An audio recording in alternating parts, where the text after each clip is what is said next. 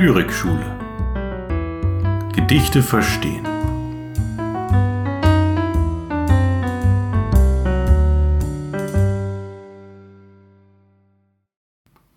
Robert Gernhardt Siebenmal mein Körper.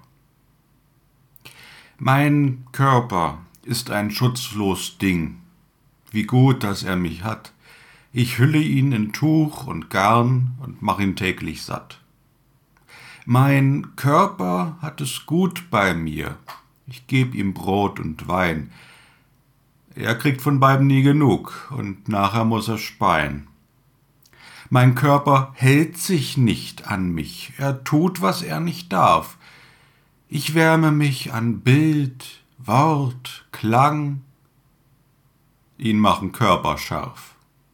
Mein Körper macht nur, was er will, macht Schmutz, Schweiß, Haar und Horn. Ich wasche und beschneide ihn von hinten und von vorn. Mein Körper ist voll Unvernunft, ist gierig, faul und geil. Tagtäglich geht er mehr kaputt, ich mach ihn wieder heil. Mein Körper kennt nicht Maß noch Dank, er tut mir manchmal weh. Ich bring ihn trotzdem übern Berg, ich fahr ihn an die See. Mein Körper ist so unsozial. Ich rede, er bleibt stumm. Ich lebe ein Leben lang für ihn, er bringt mich langsam um. Und damit herzlich willkommen zu einer neuen Folge des Lyrik-Schule Podcast. Mein Name ist Johannes Thiele und ich führe diesen Podcast nun mittlerweile im dritten Jahr. Es ist die Folge 64 zu Robert Gernhardt. Ja, ähm, wer jetzt den Podcast ganz neu entdeckt hat, da vielleicht ganz kurz, wie funktioniert er? Es gibt in jeder Folge ein Gedicht, manchmal auch ein Autor oder mehrere Gedichte, die vorgetragen und dann interpretiert und kontextualisiert werden. Ich selbst bin äh, Lehrer am Gymnasium für Deutsch und Philosophie. In Niedersachsen heißt das Werte und Norm. Und ja, in der heutigen Folge eben ein Gedicht von Robert Gernhardt. Diesen Autor hat sich ein Zuhörer aus Bremen gewünscht, worüber ich mich sehr gefreut habe. Und da ich gerade noch am Planen bin, welche Texte ich in diesem Jahr wann machen möchte, hat dieser Wunsch ganz gut reingepasst, denn äh, die Planung ist noch nicht abgeschlossen. Ähm, von daher konnte ich den Wunsch hier ganz schnell erfüllen und einfach mal dazwischen schieben, zumal Gernhard bis jetzt auch noch nicht vorgekommen ist. Eine Schande, muss man natürlich jetzt gleich berichtigen. Wer auch einmal einen Text oder Autor oder auch eine Autorin vorschlagen möchte, kann dies gerne tun unter der E-Mail-Adresse lyrikschule.outlook.de. Lyrikschule, ein Wort zusammengeschrieben, at outlook.de. Für alle, die auf YouTube zuhören und nicht äh, über eine der gängigen Podcast-Plattformen wie Spotify oder Google Podcast. Ähm, für die gibt es jetzt auch äh, dort ein paar epochenbezogene Playlists. Also ich habe versucht, die Folgen, die es bis jetzt gibt, in ähm, Rubriken einzuteilen. Das fällt nicht immer ganz leicht. Also wenn man zum Beispiel die Folgen zu Rilke hat, ähm, ja, mache ich da jeweils noch eine neue Kategorie auf, Symbolismus oder wie auch immer. Nein, ich habe mich dafür entschieden, das dann alles unter Moderne zusammenzufassen. Literarische Moderne, die ja um 1900 ähm, herum äh, verortet ist. Ähm, andererseits gibt es dann auch wieder Texte, die sind so eindeutig einer Epoche zuzuordnen, wo ich dann gesagt habe, ja, Expressionismus mache ich dann doch wieder als eigene Kategorie. Ähm, die Periodisierung ist da vielleicht, kann man ein Fragezeichen dahinter machen. Ich habe mich jetzt dafür entschieden, äh, die Kategorien so vorzunehmen, wie man sie dort finden kann. Und dabei habe ich festgestellt, dass Gegenwartstexte deutlich überwiegen. Es sind momentan Äh, 19 Folgen. Mit Robert Gernhardt kommt jetzt eine 20. dazu. Und deshalb wird es demnächst auch mal wieder etwas aus den früheren Epochen geben, auch aus Mittelalter und Barock. Auch wenn das vielleicht nicht unbedingt die Publikumslieblinge zu sein scheinen, äh, aber bei mir geht es ja glücklicherweise nicht um Quotenfragen, sondern um den Spaß an der Sache. Und äh, wenn es da ein paar Liebhaber gibt, die sich das dann anhören möchten, umso besser. Und äh, außerdem ist mir natürlich aufgefallen, dass es auch immer noch zu wenige Texte von Frauen gibt. Die sind zu selten repräsentiert, äh, was natürlich nicht nur an mir liegt, sondern auch daran, dass der Literaturbetrieb insgesamt Lyrikerinnen über viele Jahrhunderte nicht in die erste Reihe gestellt hat. Aber ich gebe es zu, das ist natürlich nur eine schale Ausrede und ich gelobe auch hier in den nächsten Folgen Besserung. Heute allerdings noch nicht, denn Robert Gernhardt ist allem Anschein nach nicht weiblichen Geschlechts. Wer von diesem Lyriker bisher nichts gehört hat, dem sei hier eine knappe Einführung gegeben, bevor es zur Besprechung des Gedichts geht. Gernhardt ist Jahrgang 37 und 2006 verstorben. Er ist nicht nur Autor, sondern auch Maler bzw. Zeichner.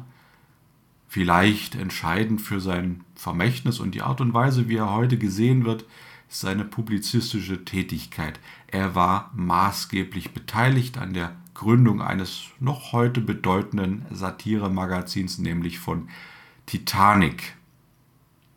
Da die Satire beschrieben werden kann als eine Kombination aus Geist und spitzem, aggressivem, mitunter auch Humor, wird Gernhards Stil auch der seiner literarischen Texte, nicht nur seiner Zeichnung, gerne in einem Atemzug genannt mit satirischen Vorbildern wie Wilhelm Busch, der ebenfalls natürlich auch als Zeichner tätig und bekannt ist. Tätig war und bekannt ist, so muss es heißen. Das trifft fraglos äh, ein wesentliches Merkmal äh, seiner Kunst, greift aber wie so oft zu kurz, wenn man es auf diese eine Formel reduziert. Er ist nicht nur einfach ein Autor äh, der Komik, sondern in den späteren Jahren insbesondere, ähm, das liest man zumindest häufig auch, wenn man ähm, ja, Quellen zu Rate zieht, die bei ihm etwas genauer hinschauen mögen. In den späteren Jahren greift Gernhardt nämlich auch ernstere Themen auf oder besser gesagt, er wird auch formal ähm, etwas ernster und es ist nicht mehr nur äh, dieser Sprachulk oder diese Sprachhumoristik, die wir vorher bei ihm sehr stark sehen. Und diese Entwicklung hängt, wie so oft, mit biografischen Erlebnissen zusammen, ganz abgesehen davon, dass das bloße Altern den Stil natürlich häufig auch verändert. Bei Gernhardt gibt es aber zwei ganz konkrete Momente in seinem Leben, die einen starken Einfluss ausgeübt haben. Erstens eine Herzoperation 1996 und zweitens die Diagnose Darmkrebs, die er wenige Jahre vor seinem Tod erhalten hat. Das sind natürlich Ereignisse, die einen Menschen in den allermeisten Fällen erden und einen starken Einfluss auf Fühlen und Denken ausüben werden. So auch bei Robert Gernhardt, der beide literarisch äh, verarbeitete, also beide Ereignisse. Dabei äh, schaut der Schalk sozusagen trotzdem noch zwischen den Zeilen immer noch hervor, aber der Tonfall wird doch insgesamt etwas gefasster und äh, das liegt sicherlich auch an der Verschiebung von Themen. Äh, die Krebserkrankung verarbeitet er so zum Beispiel äh, in den sogenannten K-Gedichten. Dies der Titel eines Gedichtbandes, ähm, der also in den 2000er äh, Jahren dann veröffentlicht wird, wobei K als Kurzform steht für, ja, wofür wohl? Krankheit, Krebs, Körper das ist eine gute Überleitung, denn auch das heutige Gedicht hat einen starken Bezug zum Thema Körperlichkeit und auch Vergänglichkeit, trägt es doch den Körper im Titel. Allerdings ist dieser Text noch vor den genannten entscheidenden Erlebnissen geschrieben worden, nämlich Ende der 80er Jahre. Da ist der Autor etwa 50 Jahre alt, was natürlich auch schon ausreicht, um den Zahn der Zeit am eigenen Leib zu fühlen. Und genau darum geht es hier in siebenmal mein Körper. Die Form ist recht simpel, da wird das Verhältnis von Ich und Körper oder von Geist und Körper in sieben Strophen zu je vier Versen erforscht. In den Strophen reimen sich jeweils der zweite und vierte Vers, die beiden anderen sind reimlos. Die Reimpaare sind dabei jeweils dreihebige Jamben, die anderen Verse haben vier Hebungen. Soweit ist das Ganze formal schnell zu erfassen, beinahe so intuitiv wie ein Wilhelm Busch-Text, an die man bei Gernhardt, wie gesagt, häufig denken muss. Die Tatsache, dass die ähm, gereimten äh, Verse etwas kürzer sind, nämlich eine Hebung kürzer als die anderen, ähm, hat auch einen Effekt, wenn man das vorträgt oder hört. Äh, die sind dadurch ein bisschen äh, schärfer, ein bisschen pointierter, möchte ich sagen. Aber zur Form möchte ich an der Stelle gar nicht viel mehr sagen. Äh, es soll ja um den Inhalt in erster Linie gehen. Das ist ja mein Credo. Äh, ich möchte, bevor ich wirklich auf den Inhalt eingehe, voran noch eine Frage stellen. Und zwar, warum es sieben Betrachtungen sind und nicht etwa acht oder sechs oder eine beliebige andere Zahl. Darauf kann man, glaube ich, schon eine Antwort geben.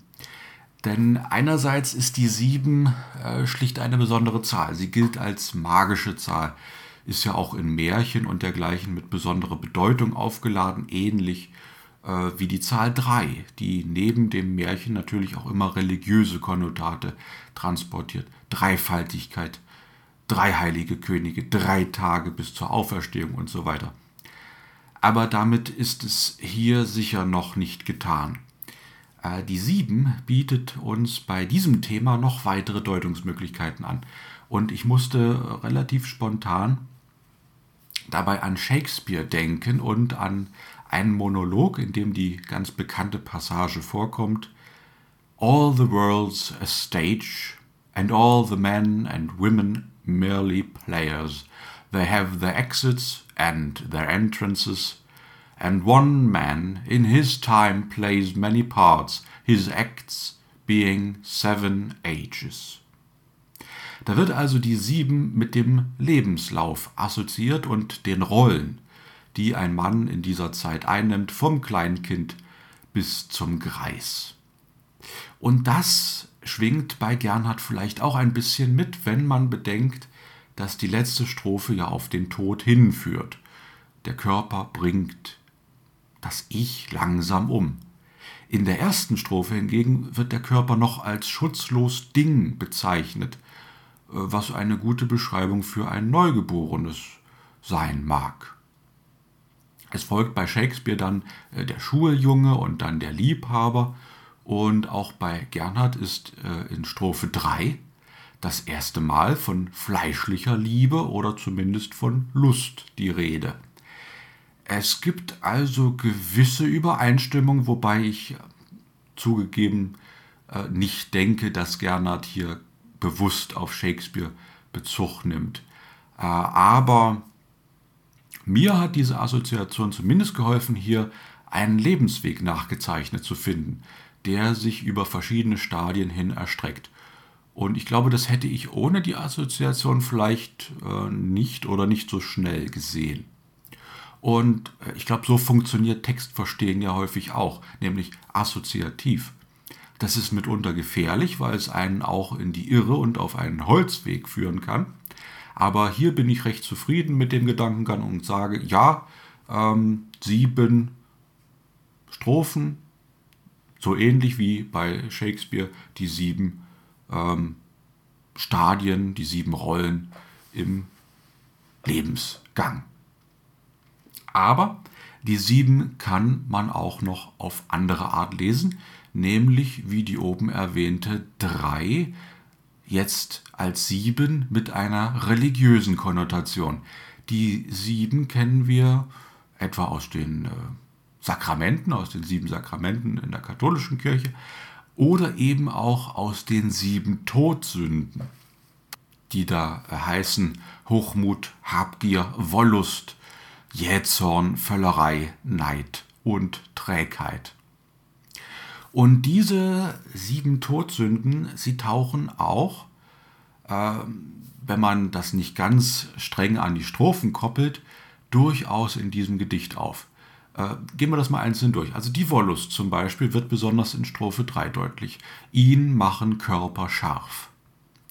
Wohingegen das geistige Ich sich dagegen verwahrt und seine Befriedigung aus allenfalls geistigen Quellen speist. Die Völlerei wird in Strophe 2 adressiert, wobei auch die Folgen für den Körper ersichtlich werden. Auf Maßlosigkeit folgt die Strafe auf dem Fuß. Der Körper muss speien, also sich übergeben. In Strophe 5 wird der Körper explizit als gierig, faul und geil bezeichnet. Auch hier also Todsünden, Neid, Trägheit und erneut Völlerei und ähm, die Geilheit könnte man wiederum äh, ja, als die Wollust begreifen. In der sechsten Strophe erscheint der undankbare Körper dann sogar jähzornig gegen das Ich. Kurzum, auch diese Fährte trägt Früchte und zeigt, dass die Sieben hier nicht zufällig gewählt scheint, sondern äh, einen bewussten Spielraum für symbolische Deutungen öffnen möchte. Die religiöse Doppelbödigkeit wird äh, auch im Text durch die Wortwahl ähm, noch nahegelegt oder unterstrichen, zum Beispiel in der zweiten Strophe, wenn der Körper mit Brot und Wein versorgt wird, den liturgisch essentiellen Bestandteilen der Eucharistie, Jesu Körper und Blut. Aber äh, ich denke, man kann diese ganzen Nebenbedeutungen natürlich auch erstmal ignorieren und den Text so nehmen, wie er ist. Da wird also das Verhältnis von Körper und Geist beschrieben, wobei der Geist den ihn beherbergenden Körper pflegt und umsorgt und von diesem dafür leider keinen Dank erfährt. Im Gegenteil, die Ansprüche des Körpers scheinen sich gegen den Geist verschworen zu haben und ihm zu schaden, ihn letztlich sogar zu töten. Das fängt recht harmlos an und steigert sich dann zunehmend. In der ersten Strophe ist von der Schädlichkeit des Körpers noch keine Rede, lediglich ist er schutzbedürftig und stellt insofern ein Risiko dar für das dann ebenfalls gefährdete Ich. Äh, in den folgenden Strophen wird der Körper, wie oben gezeigt, älter und anspruchsvoller, seine Sünden nehmen zu und der Geist hat alle Hände voll damit zu tun, sein Gefäß zu erhalten, das dafür ohne Dank bleibt. In der Philosophie gibt es ein ganzes Denkgebäude, das sich mit dem Verhältnis von Körper und Geist befasst. Da werden Fragen gestellt wie, sind wir Wesen, die aus beidem bestehen, Geist und Körper, oder sind wir monistisch nur Geist oder nur als Körperwesen zu denken? Gernhardt hat sich hier deutlich die dualistische Sichtweise zu eigen gemacht, beschreibt dabei aber den Körper sehr einseitig als das sündige, schädliche Element, während das Ich, der Geist, tugendhaft bleibt und letztlich das Opfer dieser Zwangsbeziehung ist. Man kann hier natürlich die Frage stellen, ob denn nicht auch unser Ich häufig sündigt und ganz im Gegenteil der Körper unter diesen äh, Exzessen des Ichs leidet.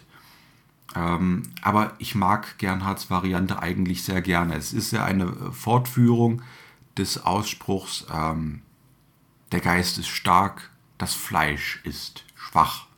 Und daraus spricht auch eine tiefe Melancholie, die aber getragen wird von einer leichten, mitunter humorvollen Sprache. In der letzten Folge zu Reinhard Grebe habe ich diese Kombination aus Melancholie und hm, auf der anderen Seite Komik, Humor als Qualitätsmerkmal beschrieben und ich halte daran fest, auch bei diesem Autor. Äh, das Gedicht ist dazu noch ein großartiges, glaube ich, weil es etwas erfüllt, das ich zudem als Kennzeichen bedeutender, überdauernder Texte erachte. Es ist thematisch universell und kann von jedem Menschen verstanden und nachempfunden werden. Es ist ein anthropologisches Grundthema, wie ich das immer gerne nenne. Zugegeben, wahrscheinlich mehr noch von denen wird es verstanden werden, die schon ein paar körperliche Wehwehchen erleiden mussten und den ganz jungen ähm, Lesern und Zuhörern ist das vielleicht ein Text, der noch nicht ganz so viel sagen wird. Ja, aber nun ist es so, dass ich ähm, diesen Text mh, hm, wie immer ein bisschen aus seinem Publikationskontext gerissen habe. Ähm, dieses Gedicht und die darin enthaltene Aussage steht nämlich nicht isoliert einfach so im luftleeren Raum, sondern ist in einem Band veröffentlicht worden äh, von Robert Gernert im Jahr 1987. Und dieser Band trägt den Titel Körper in Cafés. Ja, das ist schon im Titel äh, ein, ein Programm sozusagen, da heißt es nicht Menschen in Cafés, sondern Körper in Cafés, also eine ganz starke Reduzierung auf das Körperliche.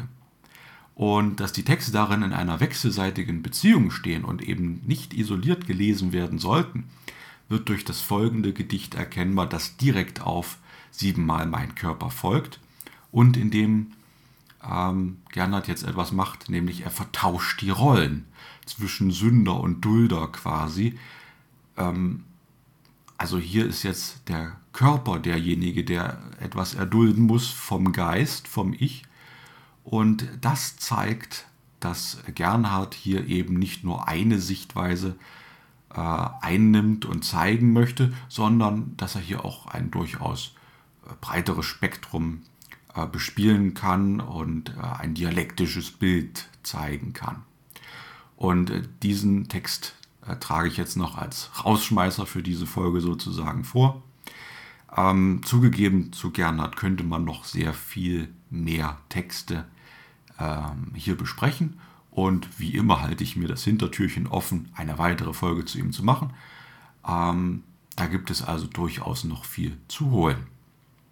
Aber jetzt der äh, zweite Text von ihm zum Thema Körperlichkeit mit dem Titel Noch einmal mein Körper. Mein Körper rät mir, ruh dich aus. Ich sage, mach ich, altes Haus.